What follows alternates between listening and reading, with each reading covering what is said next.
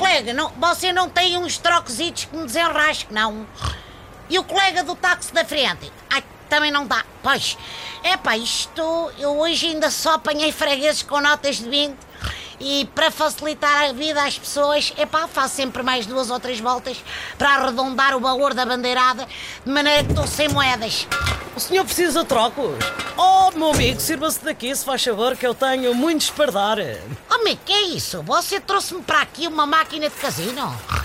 Caramba, até a dona Dolores Abeiro, que anda sempre com as carteiras cheias, usa, chamemos-lhe assim, porte-moedas mais adequados. Não, então você não vê pela. Isto é um parquímetro, homem. Acabei de o arrancar da zona histórica do meu bairro. Já é o décimo desta semana. Já me posso considerar uh, um colecionador. Você não acha que devia considerar antes a filatelia? E essa raiva aos parquímetros vem de onde? Olhe, vem de terem espalhado estas maquenetas por todo o lado sem nos avisar. Mais valia terem-nos passado multas que essas a gente sempre podia rasgar e esperar que prescrevessem. Agora, estes mamarrachos são difíceis de ignorar. Pois são, e só tornam os centros históricos mais feios. As ruas antigas servem é para ter carros estacionados justamente à antiga, à balda, em cima dos passeios e uns virados de ladex e outros virados assim de esgalha.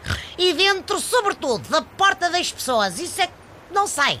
Era a chamada Lisboa típica. Com certeza! E além disso, toda a gente sabe que não se podem tirar os carros dos centros históricos das cidades. Quer dizer, como é que uma pessoa carrega compras mais de 100 ou 200 metros a pé, pá? Pois é cruel, é muito cruel, mas portanto, é, vocês vão continuar a caçar parquímetros? Eu vou, mas não é para lhes fazer mal. Vou mantê-los reféns na minha garagem.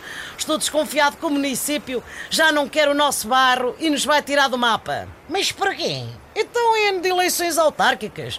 Mesmo depois da gente ter pedido o nosso bairro, é a única a não ter obras. É porque não nos querem bem. Olha que só pode. Oh, Catano. Até amanhã, pessoal.